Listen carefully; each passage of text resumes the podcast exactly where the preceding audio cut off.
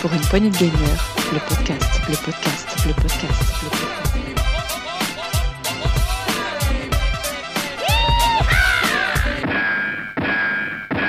Salut à tous, c'est Dioux et bienvenue dans ce nouveau test PPG, un test consacré à Xenoblade Chronicle 3. Et pour cela, vous en doutez, il nous fallait notre spécialiste maison de Xenoblade. Il les a tous faits, il les a tous poncés. Euh, un grand fan, alors on l'écoute, il est là. C'est Gab, salut Gab. Euh, oui, c'est moi, ouais. évidemment, ça pouvait être que moi dans l'équipe euh, qui, qui, est assez fou pour, passer, passer son temps c'est clair, sur, sur, euh, sur des jeux, 90 heures, 100 heures. Voilà, euh, mais, mais bon, ça, ça les vaut. Alors, euh, c'est pour ça qu'il était important que quelqu'un d'autre soit présent pour essayer de casser mon, mon objectivité sur, sur ce jeu. Exactement, parce que tu ne seras pas seul à faire ce test, il y aura, on va dire, un contrepoids, puisque, et quel poids, puisque c'est un, un fidèle auditeur qui est aussi dans le Discord, qui est très actif. Voilà, il s'appelle Sagaz. Salut Sagaz, tu vas bien? Salut tout le monde, ça va, ça va et vous? Ouais, parfait, on est très content de t'avoir et c'est très sympa d'avoir de temps en temps des auditeurs qui viennent avec nous euh, bah, tester des jeux. Voilà, donc les portes du PPG sont grandes ouvertes, même à vous. Si vous êtes intéressé par un test, tout ça, si vous voulez faire, n'hésitez pas, venez euh, sur Discord, venez en, discuter avec nous et il euh, n'y a pas de souci. voilà, vous viendrez faire un petit test bah, sur PPG et puis pourquoi pas en faire d'autres. Euh, attention, parce que fais gaffe, ça gaz. En général, quand on pousse la porte PG, il y a un contrat qui arrive et après, hop, t'es là, t'es embobiné. Quoi. C'est fini à la compta. Je penserais à te faire le chèque, Dukes. non, non, c'est nous qui allons te faire un chèque, un CDI, tu verras. Ah, CDI, le bon, ça rapporte pas beaucoup. Euh, en tout cas, on est très content de t'avoir, Sagaz. Tiens, en quelques mots, Sagaz, tu peux nous dire euh, ton, ton, ton univers de joueur bah, moi, ça se rapproche un peu de l'univers de Gab. Je suis plutôt euh, RPG la plupart du temps. Bon, mhm. en ce moment, j'ai beaucoup moins de temps, mais sinon, voilà. Donc, euh, oui. Et récemment, c'était Xenoblade Chronicles 3. D'accord. Grand plaisir à faire. Tu, tu, es plutôt Switch, tu es plutôt euh, Xbox, PlayStation, PC, un peu, un peu tous les trois, tous les quatre, tous les deux? Moi, je suis un peu. J'ai toutes les consoles. Mais bon, principalement, c'est plus Xbox quand même. D'accord. Et est-ce que tu as réussi à avoir de la nouvelle génération? Oui, je les ai toutes. Xbox, PS5. Oh ouais. T'es un vénard, toi. Bon. Il a même le VR2. Il est en avance sur nous. non, j'attends que tu le testes, Gab, ça. Ah, il va pas se battre. Hein. Autant il, il, m'a poncé pour Xenoblade Chronicle 3. Il faut qu'on le fasse, faut qu'on le fasse, faut qu'on le fasse. Je dis oui, oui, oui, dès que j'aurai le temps. Et euh, le, PSVR 2, je suis pas certain. Euh, mais si, si, je, si je l'ai entre les mains, je cracherai pas dessus quand même. Hein. Faut, faut s'ouvrir à des technologies. Hein. Sinon, on passe à côté de, de belles choses parfois. Bon, bah écoutez, vous allez me dire si vous avez apprécié ou non ce jeu. Juste avant de commencer le test, je vous propose d'écouter un petit extrait. C'est parti. There you are! You monsters!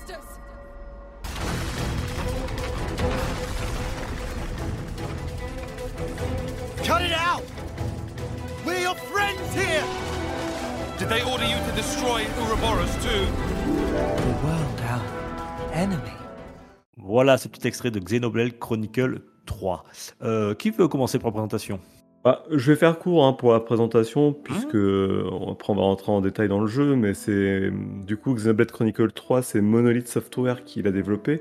Monolith Software qui est un studio de Nintendo, euh, qui a fait du coup toute la saga Xenoblade, et aussi les Batten Kaitos sur GameCube, c'est sorti le 29 juillet 2022 et uniquement sur Switch. Voilà. Euh, alors, toi, rapidement, euh, Gab, tu avais fait le 1, le 2 et le X. Voilà. Terminé, poncé, reponcé. Pour certains. Euh, pour certains. Moi, j'avais fait que le 1, voilà, et je l'avais fait en version remaster qui était sorti il y, a, peu de temps, l'année dernière ou il y a un an et demi, je crois, sur Switch. toi, Sagaz, tu as fait, je crois, le 2. C'est ça un petit peu du le 2, un petit peu le 1, un petit peu le X, et après, euh, bah, du coup, le 3 aussi. Voilà, donc t'es dedans. Ok. Et toi, tu l'as terminé, euh, je crois, euh, Gab, c'est ça? Oui, oui, j'ai terminé. Je l'ai eu le jour de sa sortie, et pendant toutes les vacances, j'ai joué un petit peu régulièrement jusqu'à jusqu'à arriver au bout. Pas de vacances, quoi. Très bien. Alors, bonne Raconte-nous un petit peu le, synopsis de, ce, de ce, cette nouvelle aventure de Xenoblade, rapidement. Je peux pas trop en dire non plus parce que c'est mhm. des jeux à rebondissement, globalement les Xenoblade, mais ce qui est bien dans ce Xenoblade Chronicle 3 en tout cas, c'est que Là où des fois le scénario met un peu de temps à mettre les éléments qui poussent à vouloir en savoir plus, là je trouve que justement le, le Psygnosis c'est très parlant, euh, puisque c'est dès le départ on rentre dans l'intrigue. hein. Donc euh, en clair on nous expose dès le début qu'on est dans un monde qui est en guerre depuis très longtemps, très très longtemps, entre deux factions rivales.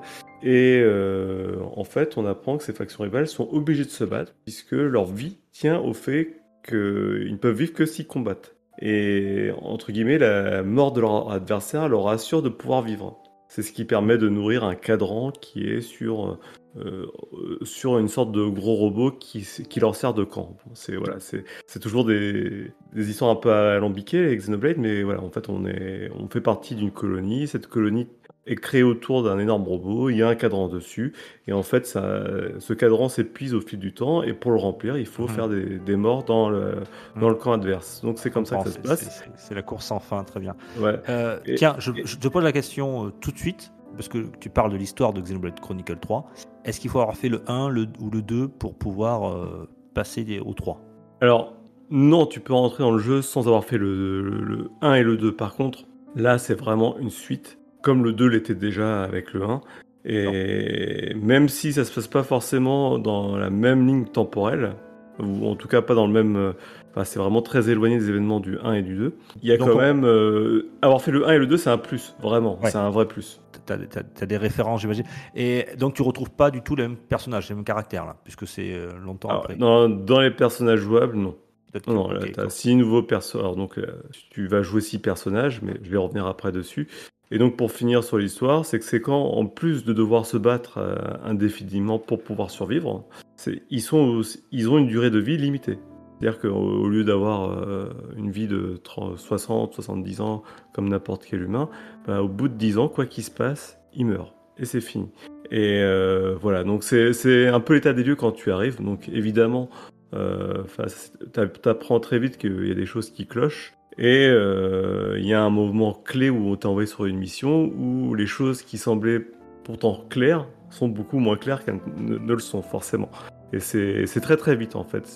C'est le moment où en fait tes personnages, tes personnages deviennent Ouroboros, où, finalement les six personnages se rencontrent et, et forment une équipe.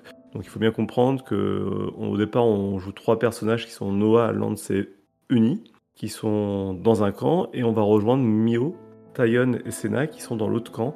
Et normalement ils sont censés se battre, mais en fait ils vont, contre toute attente, ils vont se regrouper. Et j'en dirai pas plus parce qu'après, voilà, faut, faut jouer au jeu. Très bien, ça marche. Euh, bien, alors maintenant, on a raconté un petit peu le, début de cette histoire. Euh, Raconte-nous ben, un petit peu, le, le- faut raconter-nous, puisque ça gaze aussi, euh, ce qu'il en est au niveau, je sais pas moi, tu veux commencer par quoi? Peut-être ce qui est important, c'est aussi le, le- les combats, par exemple, peut-être le gameplay au niveau des combats. Est-ce qu'on est resté sur du 2, sur un petit peu du 1, sur un mix des, deux? Alors, je, vais peut-être laisser Sagas commencer sur le, combat parce que moi, du coup, j'ai, je suis au bout parce qu'on a un tutoriel de quand même de 40 heures hein, sur le jeu où les mécaniques viennent euh, les unes sur les autres au fil du temps pour s'enrichir, euh, alors qu'au début, on a vraiment un squelette de, jeu. Et donc, euh, voilà, j'aimerais bien avoir l'avis de Sagaz, et puis moi, j'apporterai après mon, ma vision un peu plus générale du système de combat. Oui, après, moi, sur le système de combat, ben, comme j'ai déjà dit, je trouve que c'est un peu plus mou que le 2. Parce que le 2, par exemple, tu pouvais enchaîner les arts petit à petit, alors que là, en fait, tu fais un coup, tu peux juste enchaîner un seul art, et je trouve que dès le début, ça casse un peu le rythme des combats. Bon, après, comme a dit Gab, c'est un long tutoriel petit à petit, tu peux changer de perso en cours de combat, ça, quand même, ça rajoute un peu de stratégie et un petit peu de mouvement dans le, dans le truc. Mais sinon, les combats, j'ai trouvé ça un petit peu plus mou que, que dans le 2.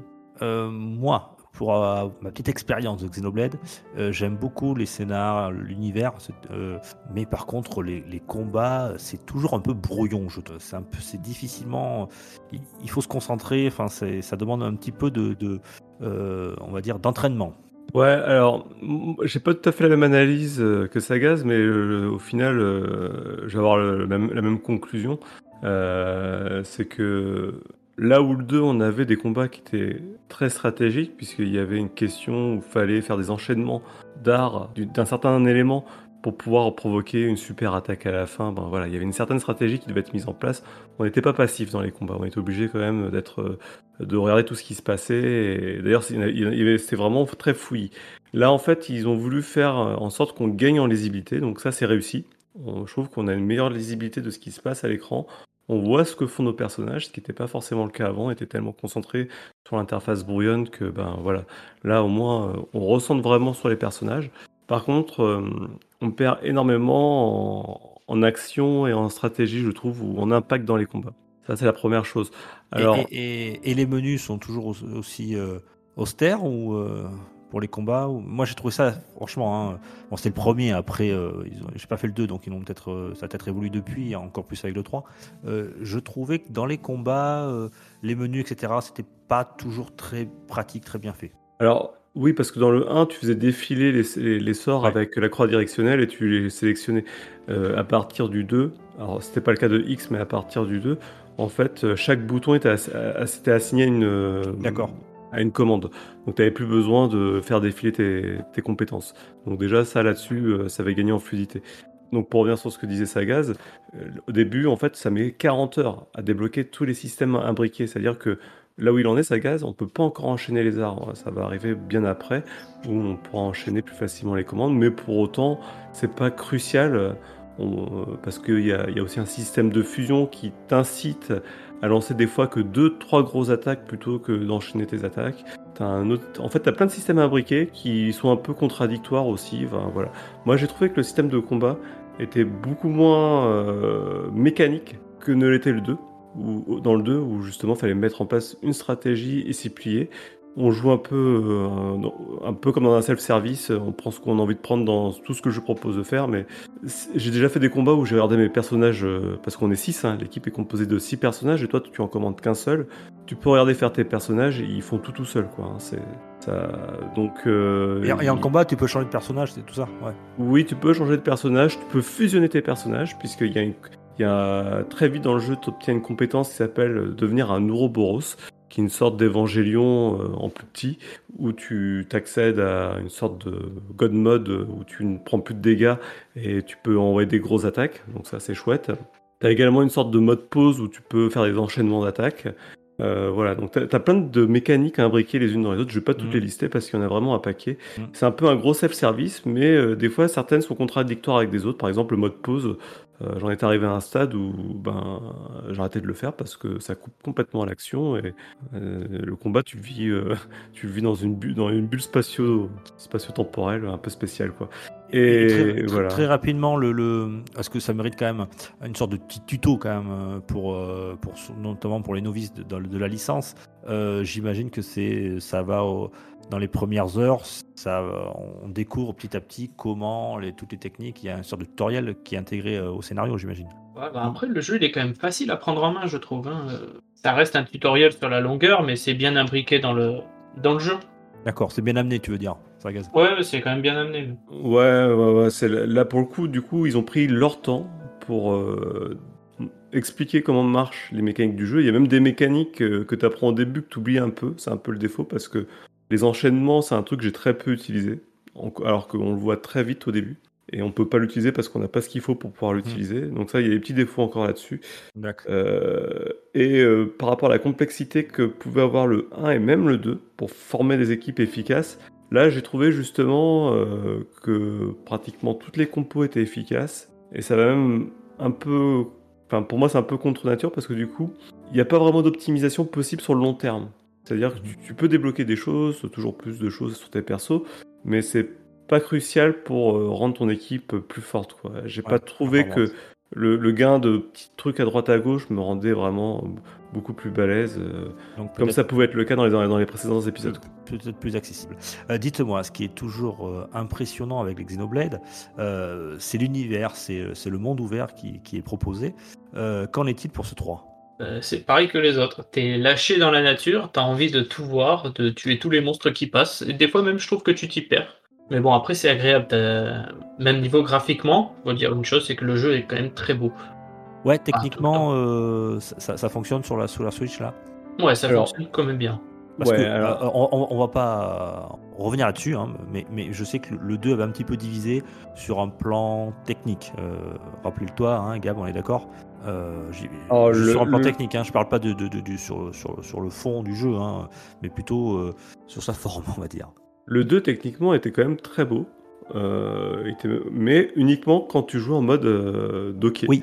Ok, et justement, Ouais. là, je voudrais savoir, en mode portable, ça, ça marche, ça fonctionne ou pas? En mode portable, moi j'y jouais essentiellement en mode portable. Et alors, tu as forcément une perte dans la résolution, mais ça a été beaucoup mieux géré. Euh, alors là, je peux pas faire dans les détails euh, tout, mais en tout cas, c'est beaucoup mieux géré. Déjà, tu peux lire. C'est déjà la principale des, une des principales choses euh, quand tu, joues un RPG. Mais en plus de ça, tu, je trouve que oui, la résolution est meilleure et il n'y a pas de ralentissement. On a plus cet effet mosaïque euh, qu'on pouvait avoir par moment ou, compression basse résolution qu'on avait sur le, le 2. Là, on a vraiment quelque chose de, de lisible en toutes circonstances, quitte à avoir quelques ralentissements. Ouais, il y a le framerate Euh, qui, qui te saute un peu, non? c'est rare, Parfois. quand même. C'est rare, mais ça peut arriver. euh, dans certaines situations où tu as des grandes zones justement affichées derrière. Et euh, ce que j'ai constaté aussi, c'est que hum, le ventilateur de la, de la Switch, en tout cas, moi j'ai une, une des premières générations, je sais pas si c'est encore le cas sur, sur les générations suivantes, soufflait beaucoup quand même. hein. On sent que là, on, on pose vraiment la Switch dans ses retranchements. Bien, pour le 4, il y aura peut-être une nouvelle Switch. Euh, alors, juste, on, est passé très rapide. Revenir dessus sur l'univers un petit peu. Racontez-moi un petit peu ce que vous avez. On a parlé technique, mais euh, les décors, enfin les, milieux, euh, parce que ça fait quand même partie intégrante de, ce genre de jeu. De Xenoblade avait été le- notamment le premier et qui avait un petit peu époustouflé les, joueurs à l'époque. hein. C'était sur Wii, rappelez-vous. Est-ce que là, le- l'univers est encore appel à l'aventure? Alors complètement. hein. Au début, les premiers décors, ils sont pas forcément, hyper accueillants. Tu retrouves pas ce côté ouvert euh, où tu te pars à l'aventure, tu vas découvrir plein de choses, puis tout doucement, le jeu s'ouvre euh, jusqu'à atteindre certains, certains moments des points d'orgue en fait. euh, et là, tu te dis ah ouais, là on a passé un stade supérieur. Moi, il y a des zones. alors évidemment, c'est toujours mieux sur la télé pour faire un peu sur la technique. Mais il y a des zones, tu regardes, tu fais. Déjà artistiquement, il y a des idées de vraiment très sympas. Ce qu'ils ont construit dans le premier et le deuxième, eh ben, ça a permis de donner la forme du monde du troisième, quelque part. Et ils ont, ils ont récupéré vraiment tout ce qui marchait bien dans, ces épisodes-là. Et ils ont bien compris ce qui avait bien marché. Et ça, c'est déjà une bonne chose. C'est-à-dire qu'ils sont lucides de ce qu'ils font. Enfin, même en fin de jeu, je, je survis dans des zones parce que j'ai réussi à débloquer des, accès à des endroits que j'avais pas réussi à faire euh, euh, auparavant. Et j'ai eu des points de vue sur la zone. J'ai dit, ah ouais, en fait, c'est aussi grand que ça. Et, encore tout ça, quoi. Et, et le, le jeu, il est géant. Il est immense. Je trouve que quand même les premières zones elles sont un petit peu austères. C'est vrai que sur ça, euh, Ouais, ouais, sur Auster, bah, euh, dès que tu arrives dans la zone où il y a la colonie 4, pour te resituer, c'est là que ça s'ouvre vraiment le jeu. Mais avant, tu as l'impression d'être dans une sorte de, de rail. ouais, c'est un grand rail quand même. Parce que c'est vrai que t'attends. En fait, c'est ouvert, un peu vide sur les débuts. Du coup, t'as tendance à te perdre un peu à droite à gauche. Je trouve. Et en fait, il y a- une troisième zone qu'on va très, sur laquelle on va très vite arriver. Et là, moi, il y a eu un truc à un moment donné. Là, j'ai fait. Enfin, ouais. je fais, ah ouais, déjà la Switch peut faire ça. Donc, euh, c'est pas rien de se dire ça. Et en, plus de ça, euh, tu te dis, euh, mais, ouais, pourquoi personne l'a fait avant C'est super comme idée de level design, ne serait-ce qu'en level design, c'était excellent. Mais techniquement, la Switch, c'est quand même assez impressionnant ce qu'elle est capable de faire. Quand on voit Ouais. ce jeu, c'est c'est surprenant. Bah, c'est surprenant, et c'est là que tu te dis, enfin, on, va, on va pas re- renfoncer euh, le couteau dans Pokémon, mais Pokémon Arceus, tu vois qu'il y a- il y, avait une vraie marge de progression. Je vois pas de quoi tu parles. un jeu magnifique. Euh, bon, et, et juste euh, l'environnement, est-ce qu'il euh, est, qu'il est généreux? Vous comprenez ce que je veux dire? Alors, Généreux dans le Je- sens, est-ce que, est que, la, est-ce que l'exploration euh, te récompense? Euh, J'ai envie de dire oui et non, ça te pousse. T'as toujours des petits objets à droite à gauche, ça te pousse à aller voir ce que c'est, à t'approcher. Après, de... t'as aussi dans la zone, après, sans trop en dire trop, mais par exemple, tu as des cadavres que tu peux aller voir, et des fois tu les vois de loin. Et du coup, ça te pousse à explorer, à te dire tiens, comment je peux y accéder Euh, Il y a tel ennemi à cet endroit, comment je peux esquiver Parce que comme dans tout Xenoblade, t'as des ennemis de niveau bien bien supérieur à toi, et euh, t'es toujours, t'as toujours envie en fait d'aller plus loin dans les zones. Oui, oui, c'est vrai. Par contre, je trouve que la- l'aspect récompense, euh, il est moyen. Il est moyen parce que des fois, tu as des récompenses, déjà, tu ne sais pas que c'en est une. Donc ça, c'est un problème. Euh, ou tu, le comprends bien trop tard, ou tu peux même passer à côté du truc qui te fait comprendre que ça t'a récompensé. Donc ça, c'est... Il y a, quand même plein de zones d'ombre dans le jeu, où il y a plein de choses qui ne sont pas expliquées, et- et ce que ça fait. Donc du coup, tu ne comprends pas tout ce que tu récupères. Et puis il y a aussi un côté où tu as plein de, points lumineux au sol, tu récupères des choses, et puis euh, ça a des noms complètement débiles, t'en collectes- c'est- voilà, ramasses des dizaines, des dizaines, des centaines, avec des noms tous différents. euh, et t'as pas Et- la moindre idée où c'est, pourquoi c'est là, et comment les récupérer. Et je Et trouve est-ce que- que... Est-ce que le jeu te pousse au loot? Est-ce que le jeu te pousse au loot forcé? Enfin, genre, ça, ça me saoule dans, ces jeux- dans les jeux comme ça. Bah, il devrait le faire. Il ne le fait pas et le système est tellement, je te dis, euh, illisible en fait au niveau du loot que tu ramasses des trucs mais tu fais même plus attention à la fin. Ouais, des objets, t'en as des tonnes et des tonnes, tu sais pas à quoi ça sert. Tu... Ça, je trouve que c'est un gros défaut dans le jeu. Ah, c'est énorme. d'objets, mais Mais ça a toujours été un peu le cas dans la série. hein. Ouais. Mais ça se dégrade, je trouve, avec le, au fil des, des Xenoblade. hein. Ouais. Euh, dans, dans le 1 et le X, euh, bah bon, ils avaient pensé le jeu comme ça. Je trouve que dans le 2 et le 3, euh, ils ont gardé ce truc-là sans, sans, sans penser à l'améliorer. Ok. Parce que du, pour, juste pour finir, tu as quand même du loot sur les, les monstres, les monstres uniques. Tu as des loots sur les quêtes, tu as des loots dans des caisses qui tombent du ciel, là, avec de la fumée rouge, et tu as du loot tout seul. Et tout ce loot, des fois, il faut. Voilà, tu as plein de choses où tu peux le dépenser à droite à gauche, mais tu sais jamais euh, où trouver les choses, en fait. Donc, tu ramasses, tu ramasses, et puis au bout d'un moment, Ouais. tu fais même plus attention, quoi, vraiment. Ouais. Et justement, tu, tu as évoqué le mot quête. Euh, Sagaz, euh, il y a des quêtes annexes, euh, j'imagine. Euh, Est-ce que ce sont des quêtes FedEx, ce sont des quêtes intéressantes euh, ou qui apportent vraiment au scénario euh, principal? Alors là, je t'avoue, euh, je me suis plus penché sur les quêtes principales et quêtes objets. J'ai pas encore trop eu le temps de, de regarder s'il y avait des quêtes FedEx et tout ça, mais du peu que j'en ai entendu parler, apparemment, c'était un peu moins fréquent dans celui-là. Alors, il y en a, on va pas dire qu'il y en a plus, il y en a toujours des quêtes FedEx, mais c'est des quêtes FedEx scénarisées déjà, où il y a un enjeu scénaristique à chaque fois. Euh, en fait, le jeu, euh, il n'y a pas de ville dans le jeu, c'est des colonies. Et ces colonies, c'est des groupements de personnes, euh, voilà, tu as toujours le fameux sociogramme spécifique des, des Xenoblade. Et, en fait, chaque quête permet un peu de débloquer un peu sociogramme et connaître les relations qu'il y a entre les gens des colonies. Alors, si tu t'intéresses aux relations qu'il peut y avoir dans les colonies, c'est intéressant, mais surtout, tu as des suites de quêtes qui sont hyper importantes dans les quêtes FedEx qui te permettent de débloquer des quêtes euh, majeures. Donc ça, euh, il faut, voilà, le jeu te pousse à les faire et elles sont quand même plus intéressantes que ce qu'ils ont pu faire par le passé. Mais il y a d'autres quêtes. Il y a des quêtes que j'ai dit euh, majeures qui ne sont pas la, n'est pas la quête principale, c'est les quêtes jaunes qui elles te donnent accès aux classes et du coup aux héros qui sont associés aux classes. Et ça, c'est des quêtes importantes qui, elles, pour le coup, sont scénarisées et ne sont pas FedEx. Euh, et elles, elles sont vraiment intéressantes. Et en plus, la récompense au bout, elle est quand même intéressante puisque tu débloques une nouvelle classe que tes personnages vont pouvoir utiliser un peu comme dans un Final Fantasy. Mais en plus, tu débloques un héros puisque tu as un septième personnage qui, lui, dépend, euh, voilà, que tu peux choisir parmi les héros que tu as débloqués. Et donc, les, les héros, généralement, c'est un peu les, les chefs euh, des différents euh, tribus que tu vas, dans lesquelles tu vas passer. Donc, c'est ça s'appelle des colonies. Et voilà, c'est un peu les têtes d'affiche, ceux que tu vois se combattre. voilà. Donc, tu trouves Ouais, vraiment voilà, une certaine, Ouais. un certain intérêt de les faire, celles-ci. Tac. Et dis bon, tu parles justement de classe. Euh, c'est- nouveau ce système de classe ou c'était déjà dans le 2 Alors c'est nouveau, mais ça vient remplacer euh, le système avec, euh, ça s'appelait les lames dans le, dans le 2.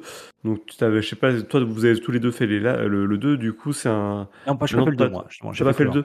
Mais en fait dans le 2, tu avais un système, c'était une, une lame qui était associée à ton personnage, et tu pouvais en avoir jusqu'à 3. Mais par contre, pour pouvoir débloquer des nouvelles lames, fallait passer par un système de gacha, et euh, c'était un peu naze pour le coup, puisque tu avais un gros facteur chance, euh, ouais, c'est un peu pénible. Et alors que tu avais plein de choses qui étaient euh, super bien dans les lames, euh, enfin c'était le cœur du jeu en fait. Ah ouais, le... Façon, le, le gacha, c'est jamais génial. Euh, on est clair là-dessus. Euh, messieurs, ce qui a toujours, euh, non seulement l'univers, mais en plus qui a euh, toujours été euh, une très grande qualité chez Xenoblade, c'est la bande son. Euh, Est-ce que c'est encore le cas sur ce 3 Est-ce que c'est encore le cas? Je te répondrai non, ça va au-delà. je, moi, je, je- ah, bah là, là, je suis pas objectif, mais la mâchoire, elle- enfin, tous ceux qui ont joué, c'est un truc qui, qui revient quand même. C'est la bande son sur ce 3, mais elle est folle. Elle est complètement folle. T'as plein de thèmes partout, et la musique est centrale dans le jeu en plus. euh, enfin, Vas-y, Sagaz, avant que je, je lance toute ma. je vais faire son de digression sur le sujet, mais. Ouais, mais après moi comme euh, comme je disais, je- ne serait-ce qu'au début, quand on écoute euh, l'intro, quand ils mettent en place tout ça avec l'histoire des 10 ans et tout, il y a un moment, un passage de flûte qu'on entend après petit à petit, mais un passage de flûte qui est vraiment magnifique. Ouais, bah, c'est le thème, Et- c'est le thème principal. euh, Ouais, c'est le thème principal en tant que passeur d'âme, c'est vraiment magnifique. Donc euh, oui, après les musiques du jeu, comme dans tous les autres, mais là vraiment on est passé à un niveau bien au-delà. Là, je... il y, a- des thèmes. euh, Les musiques de combat, elles sont, elles sont superbes aussi. Les mu- Il y, a- il y a des musiques dans des zones. euh, Dans les zones, elles sont. Il n'y a pas de déchets en fait. On sent et puis tout est super mélodique, enfin, mélodieux, mélodique, mélodieux, je sais plus. Ouais, c'est harmonieux, ouais. Harmonieux, voilà, merci. Et tout est très harmonieux en fait dans, dans tout ce qui est fait. Euh, Il n'y a pas de faute de goût comme il y a pu y avoir dans Xeno X par exemple, où il y avait des petites fautes de goût, je pense, dans l'OST. Là, on est dans un truc très qualitatif et qui va vraiment, euh, enfin, qui, qui met vraiment en, en avant l'histoire. La, la flûte, là, vraiment, ce thème de flûte, il est mais magnifique. On le mettra en fin de, de test. euh, parce que ben, voilà et toute l'OST est comme ça On vous invite Yes. à écouter d'ailleurs. Ouais, on le mettra donc euh, à la fin, de, vous pourrez l'écouter, chers auditeurs. Euh, Bien, euh, on, juste une dernière question, après on- vous allez faire une conclusion, messieurs. Euh, ma dernière question est la durée de vie de ce jeu. Plutôt à Gab, toi qui l'as terminé. Euh, honnêtement, on peut faire 160 heures hein, sans problème, hein, si on veut aller au bout du bout, euh, parce qu'il y a plein de quêtes secondaires, il y a plein de choses cachées ben, à droite à gauche. hein. Euh, après, est-ce que euh, il y a un réel intérêt de tout faire? J'ai quelques doutes. Euh, moi, j'en suis à peu près à 80 heures. Je pense que c'est le temps que tout le monde devrait mettre pour arriver au bout de la- de l'aventure et, et de faire les choses intéressantes. Ça s'essouffle pas juste sur la fin? Ça, ça s'essouffle pas sur la fin, euh, messieurs? Non, parce qu'en euh, en fait, c'est- la force hein, des Xenoblade, c'est qu'il y a toujours un moment donné où, quand la machine elle commence à s'essouffler, ils vont remettre une pièce en mettant un gros cliffhanger euh, qu'ils savent très bien faire, très bien amener. Et, et, et là, reparti pour 30 heures. Je dis, eh, c'est bon, j'y vais. Et tiens, d'ailleurs, on, on l'a pas dit, mais euh, la grosse évolution, si, au niveau graphique, mais qui est pas que graphique, c'est que les, séquences, il y a, des, des scènes cinématiques sont mises en scène euh, dès la première, en fait, ils en mettent plein la vue, quoi. Et à la fin, la, scène de fin, mais je suis tombé nues, quoi. Ça prend des proportions, c'est waouh, mais il y a, une réelle plus-value au niveau des, cinématiques sur cet opus euh, qui, n'avait jamais atteint jusqu'à présent. En mise en scène, en, voilà, en, spectacle, euh, voilà. Je me suis. D'ailleurs, le premier gros cliffhanger, la mise en scène, elle est juste magnifique. J'ai la bouche qui s'est décrochée quand j'ai vu ça. Ouais, ouais, non, mais on est au niveau des animés, quoi. Et puis, euh, Ouais. j'avais l'impression de revoir du Metal Gear Solid. Alors là, je fais un gros clin d'œil à notre ami PH, mais oui, là, là, là ils, sont, ils ont tutoyé Kojima, là, dans les cinématiques. Donc, euh, c'est, voilà. Attention à ce que tu dis, parce que. Euh, bien, ça marche. Bon, ok, messieurs. Et la difficulté, c'est toujours pareil, ça se, ça se passe. Mm. les- Il y a certains boss qui sont des gros sacs à PV, j'imagine, mais ils sont toujours faisables. Je pense que la difficulté, elle, reste en deçà de ce que le 1 et le X nous avaient donné. Voilà. Mais euh, Voilà, histoire, c'est pas, c'est pas le but du jeu en fait. Ouais, voilà, le but du jeu, c'est de découvrir le scénario, l'histoire, et on, on avance. C'est euh, de passer un bon moment, je pense, c'est surtout ça. Ouais, il est plus fluide ce 3, je trouve. Il y a un peu moins de difficulté. Oui. Ah ouais, carrément. Euh, J'ai souvenir du 2, des fois, c'était quand même euh, un peu plus ardu et il y avait un peu de, de leveling euh, acharné à faire. Euh, oui, oui, bah, il, est- il y a- il y a moins de. Là, on- de toute façon, de manière générale, ça on l'a pas trop dit, mais je trouve que ce 3 est beaucoup mieux équilibré que les autres. euh. Il y a peut-être des choses qui sont moins réussies que les autres sur certains aspects, mais en tout cas, euh, si on regarde le, le tra- le 3 dans sa globalité, il, il est mieux équilibré que le 1 ou le 2 ou le X sur plein de choses. Quoi. Ok. Euh, messieurs, je vous propose de conclure euh, sur ce jeu, ce que vous en pensez rapidement, euh, si vous le conseillez. Voilà, enfin, toutes les choses que vous avez à dire pour conclure votre test. On va commencer par, par toi, Sagaz. Allez, moi, avec une chose à dire, hein, si vous l'avez pas acheté, allez courir l'acheter. Excellent jeu. Et si vous avez beaucoup de temps à perdre aussi, parce que Oui, comme a dit Gab, il faut 80 heures pour le faire et c'est pas rien. Mais Ouais, vraiment, ça en vaut la peine. Euh, Est-ce que est-ce que c'est le meilleur jeu, le, le me- meilleur JRPG de l'année? Hum, Moi, je dirais que oui. Est-ce que Elden. Ring c'est un JRPG Ah ouais, ça c'est. Ça c'est compte pas, Elden Ring. Fallait bien qu'on le place quand même. On dirait qu'Elden Ring c'est le meilleur Souls. Voilà, allez après. voilà. le Gauthier On prend pas de risque. Je me mouille pas. Donc pour toi c'est un grand oui, euh, ça gaz, c'est ça? Oui, moi, c'est un grand oui. D'accord. Euh, et toi, bon, je, je te demande pas si c'est un grand oui, Gab, mais dis-nous pourquoi c'est un grand oui.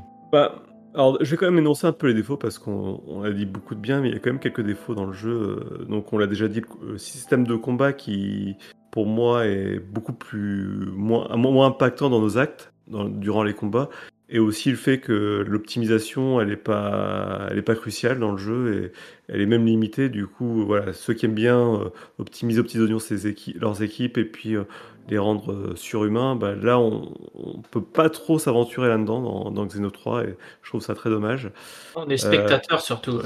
Ouais, on est très spectateur, mais d'un autre côté, euh, c'est aussi le reproche qu'on a fait aux deux où on était euh, dans les interfaces et non, et non dans, le, dans le combat. Donc là, on, on revient aussi un peu dans le cœur du, du gameplay. Dans les défauts que je vois aussi à majeur, c'est que je trouve que les antagonistes manquent de charisme. Bon, tiens, justement, pourtant, dans, dans les tests, il était souvent euh, mis en avant le, euh, les personnages attachants et bien développés. Oui, les personnages principaux, ceux qu'on contrôle, oui. Et les personnages d'accord. qu'on rencontre, oui. Mais Ah, je trouve pardon, les que veux dire, les antagonistes, les antagonistes, euh, ceux Mhm. qui contre qui on, on- Oui, les le- de par leur design, et de par leur, euh, Mhm. leur développement, je les trouve moins, moins attachants que ce qu'on a pu voir dans le 2. Dans le 2, on a des antagonistes, ou dans le premier d'ailleurs, on a des, dans le premier et le 2, on a des antagonistes magistrales. Donc, euh, c'est, voilà, on, on retombe un peu en dessous. Ça reste quand même, ça, ça n'enlève rien euh, des- de- du scénario et tout ça. hein. On, on en profite quand même très bien. Je sais pas si on peut s'attacher à des antagonistes, mais du moins, on- ils, ont, euh, ils ont du caractère. Voilà, ils, sont, ils peuvent être euh, mis en avant euh, par le scénario et être, euh, on va dire, euh, plus charismatiques, effectivement. Dans le 2, tu pouvais facilement t'attacher à un antagoniste en particulier. Ah, d'accord. Euh, C'est pour ça, je l'ai pas fait alors, tu vois. Et euh, non, et puis après, bah voilà, c'est tout ce qu'on a dit euh, qui est bien. Donc graphiquement, ben, sans être une claque, parce que ça reste de la Switch, hein, faut pas non plus. euh, Oui, non, voilà. On dit que c'est beau, c'est très beau, mais on parle d'une Switch, on parle pas Voilà. non plus de next gen. C'est beau, artistiquement, c'est top. Il y a des combats de mecha pour ceux qui adorent les combats de mecha, mais c'est voilà, on est gratifié de- du début jusqu'à la fin. Euh, Il y a Une bande son somptueuse. somptueuse, euh, un scénario qui vaut le coup, euh, qui est pareil, euh, qui du coup qui est, je trouve qu'ils gèrent mieux la distillation de leur, scéna- leur scénario, quitte à prendre quelques longueurs, à manquer de fois de, gros élans comme on a pu avoir dans le 1 et dans le 2, mais par contre, euh, bah voilà, on n'a pas non plus des gros trous scénaristiques dans le jeu. Et je trouve qu'il y a un meilleur équilibre dans tout ça, ils ont une meilleure gestion, enfin tout, voilà. C'est un peu le, je pense qu'ils sont arrivés au bout de la formule. Et je pense d'ailleurs que pour le prochain, parce qu'ils veulent continuer, j'espère qu'ils vont vraiment changer leur formule parce que euh, je- qu'est-ce qu'ils peuvent proposer après ça? Voilà, c'est un peu la question. Et Et on, euh, on verra. hein. Ils nous ont toujours surpris, donc euh, peut-être que pour le 4, euh, il y aura encore quelque chose de nouveau et qui peut-être te séduira encore une nouvelle fois, mon Gab. Pour l'instant, ils m'ont jamais déçu, hein, donc voilà. Je fais un, un rapide tour tiens, des tests qu'on retrouve dans, dans la presse française. Alors, on a du 18 sur 20 sur jv.com. Euh, on a du 8 sur 10 euh, avec un indispensable chez Gameblog. Et du côté de Gamecult, qui est souvent un peu plus sévère. Et euh, ils mettent un 8 sur 10 qui est aussi très bon et labellisé. Donc, c'est du tout bon. Ah, tiens, je regarde Meta, Metacritic. Oh oui, Metascore à 89. Donc, c'est excellent. Ouais, non, de toute façon, euh, voilà, c'est Voilà. représentatif. On se euh, trompe de- pas, c'est un, c'est un grand jeu une nouvelle fois.